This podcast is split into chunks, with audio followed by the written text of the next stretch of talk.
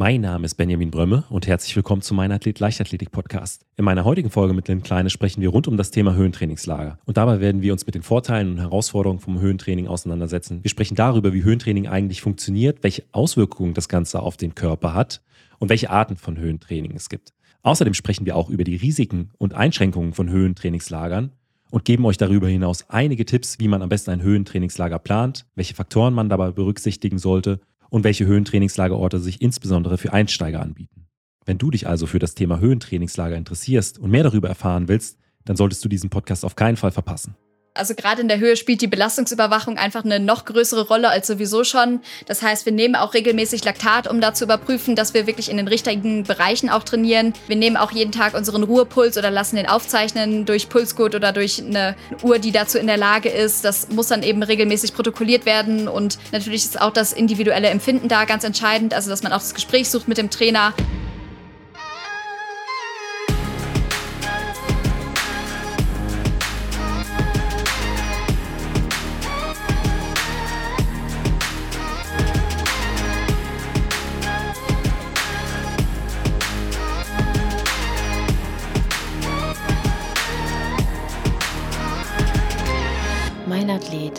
Leichtathletik-Podcast aus Frankfurt am Main. Dann ja, herzlich willkommen, Lynn. Hi Benny, liebe Grüße aus Südafrika. Ja, die äh, letzte Folge haben wir noch äh, gemeinsam in Frankfurt aufgenommen. Davor warst du in Iten in Kenia. Jetzt bist du schon im nächsten Trainingslager. Du hast angesprochen, du bist in Südafrika. Wo bist du denn genau? In Potchefstroom. Das ist mal wieder ein neuer Ort. Also Iten kannte ich ja auch vorher noch nicht. Und jetzt bin ich eben wieder in Richtung Süden geflogen und bin jetzt in Potchefstroom. Ein neuer Ort, den ich kennenlernen darf. Und ich bin total gespannt, was da noch auf uns kommt. Ja, ähm, in der letzten Folge haben wir auch so äh, ein bisschen schon über Potchefstroom gesprochen. Ich war ja sehr, sehr oft dort im Training. Trainingslager. Ähm, hatte da in der letzten Folge gesagt, das, was mir am meisten in Erinnerung hängen geblieben ist, sind die Fat Cakes. Du hast mir dann am ersten Tag auch schon ein Foto von der Bäckerei geschickt. Also die gibt es immer noch. Die gibt es anscheinend immer noch. Also probiert habe ich sie jetzt noch nicht, aber es gibt sie auf jeden Fall, genau. Sollte man zumindest nicht kurz vor einer Trainingseinheit essen. Die liegen nämlich äh, sehr schwer im Magen. Das glaube ich sehr gerne. Also das äh, probiere ich lieber nicht aus. Aber jetzt, du bist ja schon ein paar Tage in äh, Südafrika jetzt auch. Was sind so die größten Unterschiede von äh, zwischen zwischen, Kenia äh, und, und Südafrika. Ich habe äh, Südafrika tatsächlich immer als insgesamt ja doch äh, fast schon ein bisschen europäisch empfunden. Ja, das würde ich auch sagen. Also es erinnert mich sehr an die USA auch. Also da ist es sehr nah dran, meiner Meinung nach. Ähm, natürlich ist der größte Unterschied so ein bisschen die Höhe. Also in Iten, das lag auf 2400 Meter Höhe und jetzt sind wir nur auf 1300 Meter Höhe. Da kommen wir bestimmt auch gleich nochmal drauf zu sprechen, ob das dann noch Höhe ist oder eher moderat oder wie man das auch immer bezeichnen möchte. Äh, ich war so ein bisschen enttäuscht in der ersten Woche. Die ist jetzt mittlerweile mittlerweile schon geschafft. Du hast mir so vorgeschwärmt und ich habe mich so gefreut und irgendwie sind wir hier angekommen und es hat dann doch nicht alles so 100% geklappt, wie wir das gehofft hatten. Einfach aus dem Grund, dass wir doch relativ weit weg sind mit unserer Unterkunft von dem Sports Village, also dem Sports Village, wo quasi die Grasbahn ist, wo ähm, auch die Physiotherapie ist und die ganzen Krafträume und so weiter. Da müssen wir echt immer eine halbe Stunde hingehen, wenn wir dahin möchten und ähm, das ist dann doch ein größerer Aufwand. Deshalb haben wir am Anfang versucht, hier immer bei uns in der Gegend zu trainieren, was dann super schwierig war, weil wir nur auf den Highways unterwegs waren, wo die Autos lang brettern wie sonst was. Die sind da leider nicht so entspannt, wie wir das kennen. Ähm, ja, also es waren doch ein paar Herausforderungen hier am Anfang, vor allem auch mit dem Strom. Also wir haben wirklich drei bis vier Stromausfälle am Tag, die dann immer zweieinhalb Stunden dauern und dann sitzt man hier im Dunkeln und der Kühlschrank fällt aus und äh, es ist ein bisschen komplizierter. Das kennen wir so aus Deutschland, glaube ich, nicht. Aber mittlerweile haben wir uns da ganz gut arrangiert. Wir haben jetzt mittlerweile auch die App, die uns anzeigt, wann der Stromausfall kommt. Also kann man das auch so ein bisschen in seinen Tag irgendwie einplanen. Aber ansonsten geht es jetzt gerade echt bergauf. Wie viel Zeit haben wir jetzt noch für die Folge, bis es zum nächsten Stromausfall kommt? Ich glaube, der kommt erst heute Abend. Also wir hatten heute schon zwei, deshalb bis 18 Uhr haben wir Zeit. Ich glaube, das kriegen wir hin. Ah, super. Ja, dann äh, werden wir heute nicht in Überlänge gehen, würde ich sagen. Genau, das wäre ganz gut. Äh, äh, mit wem bist du denn in Südafrika? Also äh, bist du mit deiner kompletten Trainingsgruppe vor Ort? Es ist jetzt nicht die ganze Trainingsgruppe, aber mein Trainer ist natürlich dabei, Wolfgang Heinig. Wir haben unsere Physiotherapeutin dabei, das ist die Birgit Schmidt. Und ähm, ansonsten noch meine Trainingspartnerin. Nebenan ist die Olivia Gürt und ähm, auch die Maruja Mismas aus äh, Slowenien ist dabei. Und ich teile mir das Zimmer mit der Sophie Kretschmer. Und ansonsten habe ich auch gesehen, dass äh, in Potchefstroom gerade sehr, sehr viele auch aus Frankfurt da sind. Ich glaube, die komplette Trainingsgruppe von Georg Schmidt, ähm, dann die äh, Hürdensprinter Joshua Abuaku äh, und Luke Campbell müssten auch da sein. Ich glaube, die kommen noch. Die sind unterwegs. Also gesehen habe ich sie noch nicht, aber du hast natürlich völlig recht. Also es sind noch weitere Frankfurter Trainingsgruppen da. Also Georg Schmidt und Benjamin Steif ist mit seinen Leuten da. Und ja, das ist natürlich ganz cool, dass man hier so viele bekannte Gesichter auch sieht. Ist natürlich ein bisschen schade, dass wir so weit außerhalb sind, dass wir gar nicht so viel mit denen zu tun haben. Aber trotzdem haben wir uns jetzt schon das ein oder andere Mal verabredet und da kommen bestimmt auch noch coole Abende auf uns zu. Wie lange bleibst du? Also äh, sind das noch mehrere Wochen oder äh, ist die Abreise bei dir jetzt auch schon wieder in, in die Nähe gerückt? Genau, also eine Woche haben wir schon geschafft und ich bleibe jetzt tatsächlich auch nur bis nächste Woche Donnerstag. Dann geht es für mich schon wieder nach Hause, so mit einem lachenden und einem weinenden Auge. Also ich genieße natürlich absolut das Wetter hier. Also wir haben jeden Tag 30 Grad und äh, Sonne pur. Das ist richtig, richtig toll. Aber ich freue mich auch auf zu Hause wieder, auf ein bisschen was Bekanntes, auf ein bisschen mehr Sicherheit und vor allem Elektrizität, weil das ist man dann irgendwie doch gewohnt, wenn man so aufgewachsen ist. Ja, ja, und ich glaube auch insgesamt so die äh, Bedingungen in, in Frankfurt sind ja auch sehr, sehr gut. Ja, absolut. Das habe ich mir in der ersten Woche dann auch gedacht, wo ich mich noch nicht so wohl gefühlt habe hier. So, warum bin ich überhaupt hergeflogen? Weil in Frankfurt haben wir einfach Top-Bedingungen. Da braucht man ja nicht drüber reden. Also ich wohne fünf Minuten von der Hahnstraße entfernt, äh, wo wir eine Tatanbahn haben, wo wir auch die Laufbänder haben, zwei Krafträume haben. Es ist auch nicht weit zum OSP mit Physiotherapie, mit der Sportklinik und so weiter und auch zur Halle. Also nach Karlbach ist es nicht weit. Da haben wir in Frankfurt eigentlich echt schon Glück. Und ich dachte mir in der ersten Woche, boah, hier ist es irgendwie viel komplizierter im Potschafstrom. Warum habe ich das jetzt gemacht? Aber mittlerweile bin ich echt glücklich und vor allem dankbar für das Wetter, weil ich habe gehört, bei euch in Frankfurt, da lag Schnee. Es hat zumindest äh, äh, vor einigen Tagen morgens nochmal geschneit. Also der Schnee ist dann nicht liegen geblieben und am nächsten Tag waren dann auch, ich glaube, äh, 11, 12, 13 Grad. Aber morgens hat es dann tatsächlich nochmal auch dicke Flocken geschneit. Das passiert in Frankfurt nicht sehr, sehr oft. Und ja, aber äh, ich hoffe jetzt auch so langsam, dass hier der Frühling einkehrt. Genau, hoffe ich auch auf jeden Fall für euch. Spätestens, wenn ich wiederkomme, hätte ich gerne wieder ein bisschen wärmere Temperaturen. ähm, aber ja, hier ist es natürlich auch eine große Herausforderung. Also wir haben jeden Tag über 30 Grad und gerade bei uns Langstrecklerinnen, wenn wir dann auch mal, weiß nicht, gute anderthalb Stunden unterwegs sind oder so beim Longrun oder noch länger, dann äh, muss man schon gucken, dass man sich da irgendwie versucht runterzukühlen, dass man regelmäßig Flüssigkeit zuführt, weil man sonst hier wirklich komplett dehydriert. Also da muss man sehr, sehr gut aufpassen mit der Sonne und mit der Hitze. Weshalb macht man sich tatsächlich den Aufwand, um in ein Höhenings Höhentrainingslager zu fahren und äh, ab wann, ab welcher Höhe spricht man eigentlich denn tatsächlich von einem Höhentrainingslager? Das wird wahrscheinlich nicht ab 500 Meter über dem Meeresspiegel äh, als Begriff fallen. Genau, also wir machen das ja häufig oder das ist besonders bekannt eigentlich bei den Langstreckenläuferinnen und Läufern oder generell in Ausdauersportarten auch, weil wir eben weniger Sauerstoff haben hier fürs Training. Wir wissen ja alle, wir brauchen irgendwie Sauerstoff, um dann Leistung bringen zu können. Da sind unsere Muskeln irgendwie drauf angewiesen und wir entziehen quasi hier dem Körper bewusst den Sauerstoff und regen damit die Produktion der roten Blutkörperchen an, was dann wiederum zum Vorteil wird, wenn wir eben zurückkommen, also wieder auf normal Null quasi zurückkehren, dass wir dann dort eben eine höhere Leistungsfähigkeit auch erwarten. Das ist so der ganze Hintergrund. Ähm, ab wann man wirklich von Höhe spricht, ich würde sagen, äh, da mag ich mich gar nicht zu weit aus dem Fenster lehnen, weil da hat, zu, da hat jeder irgendwie eine eigene Meinung zu. Ähm, ich muss sagen, die 1300 Meter, äh, auf denen wir hier gerade sind, die merke ich wirklich kaum. Also ich würde sagen, das ist, wenn überhaupt, eine moderate Höhe.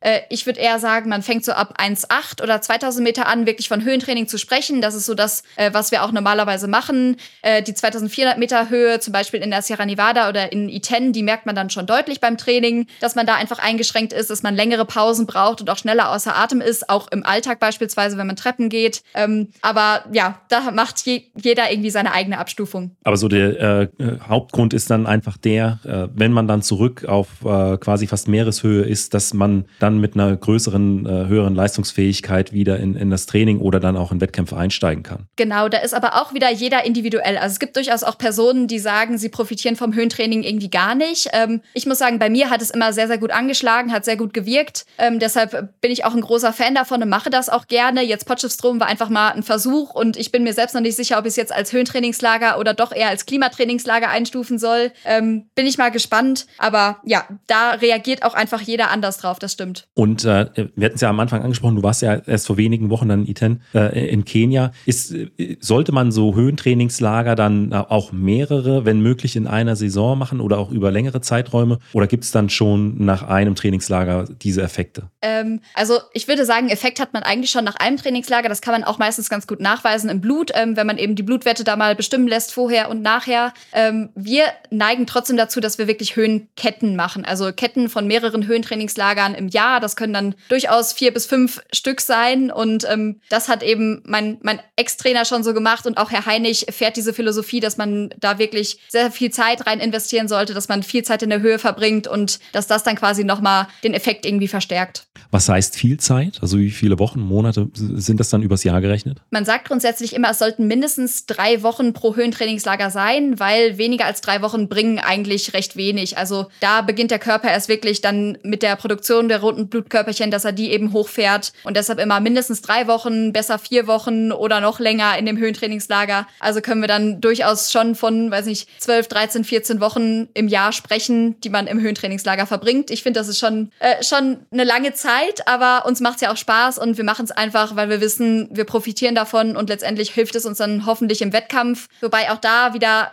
die Studienlage sehr unterschiedlich ist. Also die meisten sagen, man läuft dann direkt innerhalb der ersten zwei bis drei Tage nach dem Höhentrainingslager seinen Wettkampf und hat dann eben noch diese erhöhte Leistungsbereitschaft. Nach dem dritten Tag fällt man meistens eher so ins Höhenloch, äh, wo man sagt, okay, ich fühle mich, als ob ich noch nie in meinem Leben gelaufen bin und man irgendwie gar nicht mehr kann. Und dann geht es meistens so ab dem zehnten Tag eben wieder aufwärts mit der Leistungsfähigkeit und auch dann wäre wieder die Möglichkeit, dass man Wettkämpfe läuft. War das bei dir nach Kenia auch so, dass du das gespürt hast, dass äh, nach Tag drei dann erstmal so ein Tief kam? Ich würde sagen, mittlerweile merke ich es gar nicht mehr so stark, aber während meiner ersten Höhentrainingslager habe ich da schon sehr drunter gelitten unter diesem Höhenloch. Da habe ich es deutlich gemerkt, dass ich mich einfach wie vom Auto überfahren gefühlt habe. Äh, das war wirklich keine schöne Zeit, aber umso besser ist es dann, wenn man da wieder rauskommt und merkt so, okay, es schlägt doch an, ich habe doch trainiert und es hat auch wirklich was gebracht. Das äh, Gefühl danach ist dann einfach wirklich schön und da muss man ein bisschen geduldig sein und auch ein bisschen Selbstvertrauen haben. Aber mittlerweile ist es meine 13. Höhe hier in Potchefstroom und deshalb glaube ich, dass ich da mittlerweile ganz gut Erfahrung gesammelt habe und auch weiß, dass ich einfach ein bisschen Geduld haben muss an der Stelle. Ähm, wenn das jetzt das äh, 13. Höhentrainingslager von dir ist, was sind denn, äh, dann hast du ja auch schon äh, einiges an Erfahrung mit dabei. Äh, was sind denn so die größten Herausforderungen, vor denen man äh, bei Trainingslagern in der Höhe steht? Ich würde sagen, die allergrößte Herausforderung ist, dass man sich wirklich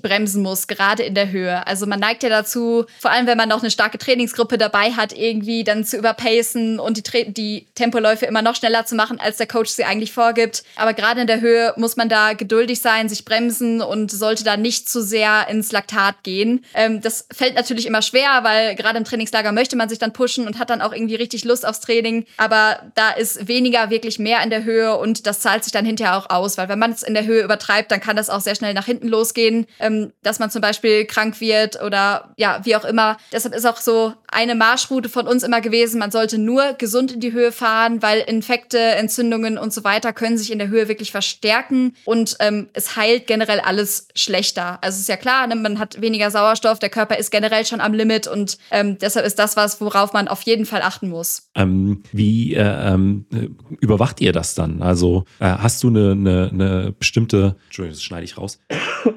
Ähm, ja, bis hierhin schneide ich. Ähm, aber wie überwacht ihr das dann in der Höhe? Weil du sagst, man muss sich da immer drosseln, äh, gerade im Trainingslager will man vielleicht auch dann, oder neigt man eher dazu, dann doch nochmal ein bisschen mehr Gas zu geben. Äh, trackt ihr dann äh, bestimmte Sachen über Uhren, dass man äh, eine Mitteilung bekommt, ähm, ich bin im Übertraining oder ich sollte mich noch ein bisschen regenerieren oder natürlich auch der Puls dann bei Grundlagen, Ausdauergeschichten. Ähm, habt ihr da bestimmte äh, ja, Hilfsmittel an der Hand? Ja, auf jeden Fall. Also gerade in der Höhe spielt die Belastungsüberwachung einfach eine noch größere Rolle als sowieso schon. Das heißt, wir nehmen auch regelmäßig Laktat, um da zu überprüfen, dass wir wirklich in den richtigen Bereichen auch trainieren. Wir nehmen auch jeden Tag unseren Ruhepuls oder lassen den aufzeichnen durch Pulscode oder durch eine Uhr, die dazu in der Lage ist. Das muss dann eben regelmäßig protokolliert werden. Und natürlich ist auch das individuelle Empfinden da ganz entscheidend. Also, dass man auch das Gespräch sucht mit dem Trainer oder mit der Trainerin, wie man sich eben am Tag fühlt. Also, es ist total wichtig. Wir legen vor allem, glaube ich, den Fokus auf den Puls. Ähm, auch wenn ich der Meinung bin, man sollte das um Gottes Willen niemals irgendwie überinterpretieren. Also, da ist schon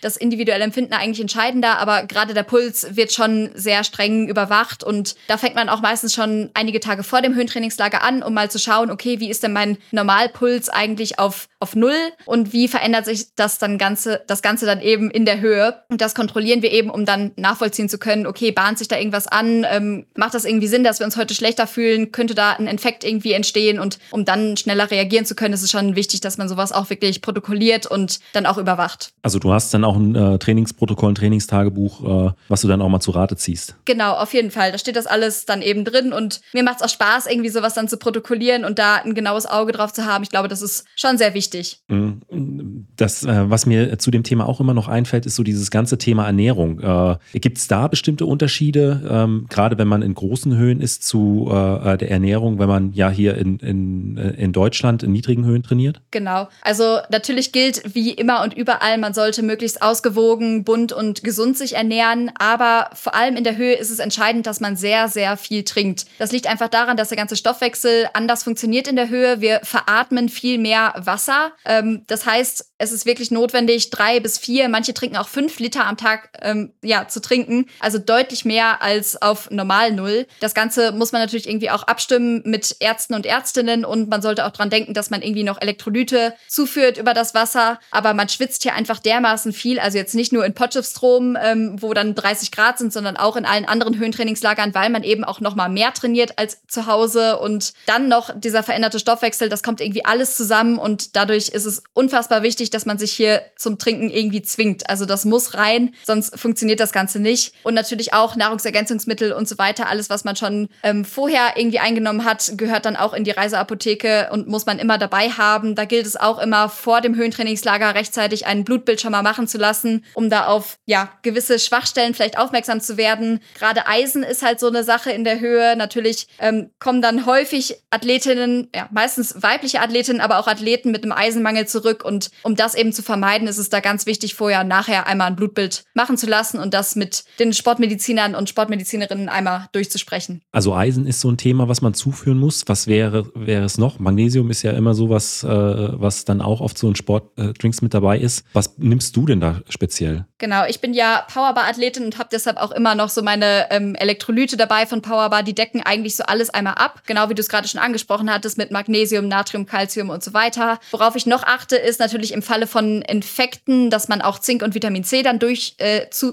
könnte, ähm, wenn es eben dazu kommt. Also auch das habe ich immer dabei. Aber generell ist die Sportlerapotheke bei mir immer schon sehr, sehr groß. Also auch Blasenpflaster gehören da immer mit rein. Wund- und Heilsalbe ist ganz, ganz wichtig, weil in, in der Höhe einfach alles austrocknet. Das merkt man sofort an den Lippen, man merkt es an den ganzen Schleimhäuten oder auch an der Haut generell. Also man braucht sehr, sehr viele Salben, individuelle Medikamente, wo man natürlich immer die Positivliste der NADA beachten muss. Die war auch schon zu Besuch hier übrigens, hat uns dann morgens um sieben aus dem Bett geschmissen. Und ähm, ja, auch so Sachen wie Nasensalbe, Nasenöl und so weiter. Gerade gegen die trockene Luft ist das wirklich unerlässlich. Das muss man immer dabei haben. Also es ist jetzt nicht so, dass man äh, ohne Vorbereitung, äh, wenn man das erste Mal in Trainingslager in die Höhe möchte, da einfach drauf losfliegen kann. Nee, auf gar keinen Fall. Also ich habe da auch immer meine lange Packliste äh, zur Hand, weil ich weiß, ohne das würde ich einfach irgendwas Wichtiges vergessen und zum Beispiel auch so Sonnencreme oder so. Ich bin Mensch, denke mir immer, ach, okay, ist jetzt nicht so wichtig, aber man merkt hier einfach doch, also die Sonne in der Höhe ist noch mal viel aggressiver, als wir es in Deutschland kennen. Ähm, das sieht man auch meistens auf den Bildern, wenn man sich fragt, okay, wie kann das sein, dass da die Läuferinnen und Läufer in kurzer Hose unterwegs sind, obwohl es schneit. Äh, es liegt einfach daran, dass die Sonne ja einen viel größeren Effekt da hat und es fühlt sich wärmer an und die Sonne ist auch einfach stärker und deshalb ist der Sonnenschutz unerlässlich. Ähm, du hast es äh, eben auch schon angesprochen, so äh, ein Wettkampf, wenn man wieder zurück auf äh, ähm, normal Null ist, äh, am besten innerhalb der ersten drei Tage, dann fällt man äh, in so ein Loch. Äh, was gibt's denn noch zu beachten, wenn man dann wieder in seinem normalen Trainingsumfeld ist? Also fallen dir da spontan noch andere Sachen ein? Also das Wichtigste ist eigentlich, dass man erstmal Geduld hat. Also, dass man diese zwei Wochen Höhenloch wirklich abwartet und sich da nicht zu sehr einen Kopf macht. Also ich glaube, dass das Mentale da ähm, erstmal das Wichtigste ist und dass man sich auch die Zeit gibt, ähm, dieses Höhentraining wirken zu lassen. Also nicht direkt dann meint, okay, jetzt bin ich aus dem Höhentrainingslager wieder da, jetzt muss ich ja mega fit sein und kann hier sonst welche Tempoläufe ballern. Äh, ich glaube, das äh, ist nicht der Fall und da ist man wirklich gut beraten, wenn man erstmal ruhig bleibt, die Höhe wirken lässt, ähm, auch mal ein paar lockere Tage definitiv einbaut, vielleicht auch mal ein bisschen trainingsfreie Nachmittage oder wie auch immer und ähm, da wirklich geduldig bleibt. Das ist schon, steht bei mir immer ganz oben, also hat oberste Priorität, auch wenn es mir natürlich schwerfällt, die Beine mal irgendwie stillzuhalten, aber die Zeit muss man sich einfach geben, das muss wirken und dann freut man sich umso mehr, wenn man dann eben merkt, okay, die Wirkung kommt und dann geht es ganz schnell bergauf. Da könnte ich mir auch vorstellen, dass das sowas ist, was einen in den ersten Höhentrainingslagern ganz besonders schwer fällt. Dass wenn man zurückkommt, äh, da wirklich auch diese Disziplin hat, ähm, die, die Füße stillzuhalten. Ja, absolut. Gerade so als junge Athletin äh, ging mir das ganz genauso. Da habe ich das dann auch bestimmt ein paar Mal verbockt, weil ich dachte, ach nee, die Trainer, die reden immer so viel. Aber das ist schon was, worauf man irgendwie Acht geben sollte, weil sonst bereut man es hinterher. Ähm, angenommen, ich bin jetzt jemand, der sich äh, auf einen Marathon oder einen bestimmten Wettkampf vorbereitet und sagt, ich möchte auch mal in die Höhe gehen, möchte das Ganze mal ausprobieren. Ähm, Gibt es da äh, bestimmte Orte, die sich für, ich sag mal, jemanden, der in die Höhentrainingslage einsteigen möchte, äh, besonders anbieten? Oder sagst du, kannst auch sofort äh, nach Kenia, nach Eton fliegen, äh, wenn du, auch wenn du bisher keine Erfahrung mit sowas gemacht hast? Ja, ich glaube, so für Einsteiger eignen sich besonders Trainingslager, die wirklich mit weniger Aufwand verbunden sind. Also ich denke da direkt irgendwie an Kütai, was in Österreich liegt, oder auch an St. Moritz in der Schweiz, wo man eben auch mit dem Auto mal hinfahren könnte. Das ist, glaube ich, für Einsteiger wirklich besser geeignet, vor allem weil die Höhen auch eher moderat sind. Also St. Moritz liegt auf 1,8 und Kütai war auf 2000 Meter Höhe. Ich denke, das kann man auch ganz gut machen. Was vielleicht ähm, eher dann für die erfahreneren Läuferinnen und Läufer besser ist, wären dann eben so Trainingslager, wie du es angesprochen hast, in I10 zum Beispiel in Kenia. Das ist ja auch nochmal mit einem größeren Reiseaufwand verbunden oder auch die ganzen Trainingslager in den USA. Die machen natürlich unglaublich Spaß, aber die sind schon eine Herausforderung allein, wenn man die Reise bedenkt. Also da sind ja auch nochmal die Flugzeiten was ganz anderes und man hat eben auch eine deutlich höhere Zeitverschiebung. Also gerade bei den Reisen eben in die USA ist es ganz wichtig, zum Beispiel beim, beim Hinflug, also wenn man gen Westen fliegt, von Deutschland in die USA, dass man eben auf dem Flug möglichst lange wach bleibt und dann eben erst schlafen geht, wenn man ankommt. Auf dem Rückflug ist es dann genau das Gegenteil, also genau andersherum, wenn man in Richtung Osten fliegt, wieder zurück nach Deutschland in die Heimat, dass man da eben das Maximum an Schlaf auf dem Flug irgendwie rausholt und dann, wenn man ankommt, eben den Tag irgendwie durchhalten kann und möglichst keinen Mittagsschlaf macht. Also gerade auch Schlafmanagement spielt in der Höhe eine sehr, sehr große Rolle, weil es ist einfach wichtig, dass man noch mehr auf seinen Schlaf achtet, als man das zu Hause sowieso schon macht. Also es kann durchaus sein, dass man im Höhentrainingslager acht bis zehn Stunden schläft. Das ist ganz normal, weil der Körper das alles irgendwie verarbeiten muss. Die ganzen Reize sind einfach intensiver und deshalb ist es auch wichtig, dass man zusätzlich zum Nachtschlaf dann eben noch einen Mittagsschlaf oder zumindest eine Mittagsruhe irgendwie einbaut, weil anders hält der Körper das kaum irgendwie aus, zweimal am Tag oder dreimal am Tag zu trainieren. Also das Ganze muss gut geplant sein und wer dann früh aufstehen möchte, der muss dann eben auch früh ins Bett gehen, weil Schlaf ist die wichtigste Regenerationsreserve. Das wissen wir, glaube ich, alle, auch aus den ganzen Folgen, die du schon aufgenommen hast. Ähm, da fragst du ja auch häufig nach den Regenerationsmitteln und da fällt so häufig das Stichwort Schlaf. Also korrigiere ja. mich, wenn ich falsch liege, aber ich glaube, das steht da echt an oberster Stelle. Absolut, ja. Das ist auch das, was äh, den größten Effekt hat. Ähm, was, ich, was ich mir aber auch noch vorstellen könnte, ähm, ich höre das immer wieder im Podcast von äh, Jan Fitschen. Äh, er war ja auch sehr oft in Kenia im Trainingslager, dass äh, wenn die äh, äußeren oder die Rahmenbedingungen jetzt nicht so abwechslungsreich sind, also dass man vielleicht mal in der Pause äh, in, oder an einem freien Tag einen Ausflug machen kann oder einen Kaffee trinken kann und so ein bisschen äh, aufeinander hängt, dass dann auch hier und da mal äh, ein Lagerkoller kommt oder man halt auf, auf ja, äh, äh, Ideen kommt, die man äh, nur im Trainingslager hat. Ähm, das ist, glaube ich, auch noch so ein Punkt, den man äh, nicht unterschätzen sollte, wenn man in abgelegenere Orte fährt. Also ich, das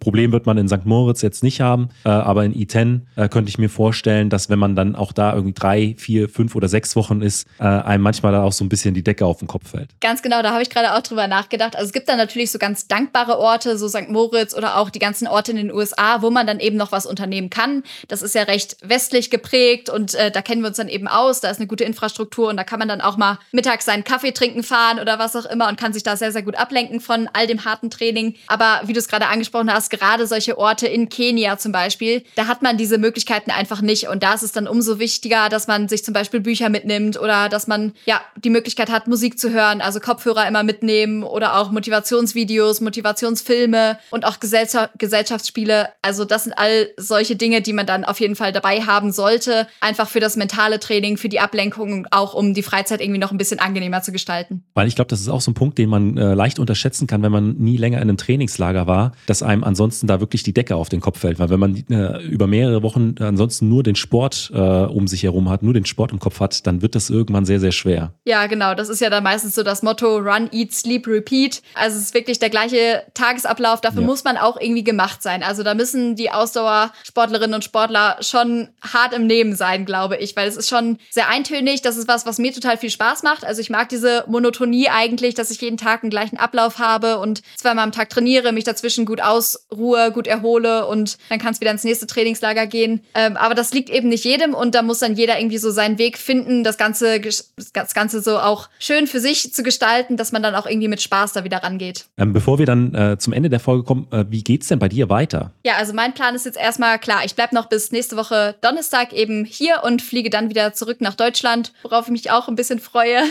ähm, dann werde ich irgendwann in die Saison einsteigen, wahrscheinlich erstmal über ein paar Straßenläufe wieder, dass ich ein bisschen Wettkampfroutine sammeln kann. Ich war ja auch im Herbst ja ein bisschen angeschlagen, ein bisschen verletzt und konnte da nicht ganz so durchziehen und deshalb fehlt mir da irgendwie so die Straßenlaufsaison. Das werde ich also noch im Frühjahr jetzt irgendwie nachholen und dann geht's natürlich ab Mai wieder auf die Bahn ähm, und ich hoffe, dass dann die Quali ansteht für die U23 EM in Espoo oder auch für die Universiade in Chengdu. Das wären so die zwei großen Ziele, die ich diese Saison habe und aber auch danach ist ja für uns Langstreckenläuferinnen äh, nie Schluss. Also auch im Herbst geht's natürlich wieder auf die Straße oder auch im Winter steht dann der Crosslauf an. Also da kommt noch einiges in dieser Saison auf mich zu und da bereite ich mich gerade drauf vor. Dann wünsche ich dir erstmal äh, viel Erfolg für die kommenden Wochen noch. Wir werden uns mit Sicherheit in der Zwischenzeit auch nochmal zusammenschalten. Und äh, ja, bevor wir jetzt wirklich zum Ende der Folge kommen, ich packe natürlich auch noch deinen Blogartikel zum Thema Höhentrainingslager in die Shownotes dieser Folge rein. Worüber ich mich auch sehr freuen würde, wäre, wenn du äh, mir deine oder unseren Hörerinnen und Hörern deine Packliste für Trainingslager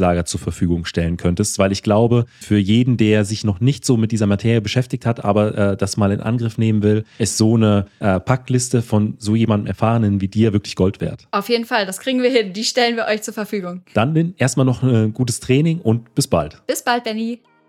Falls dir die Folge gefallen hat, gib mir doch einfach eine Bewertung bei Spotify oder Apple Podcast. Außerdem freue ich mich sehr über dein Feedback per E-Mail oder auch auf Instagram. Vielen Dank und bis zum nächsten Mal.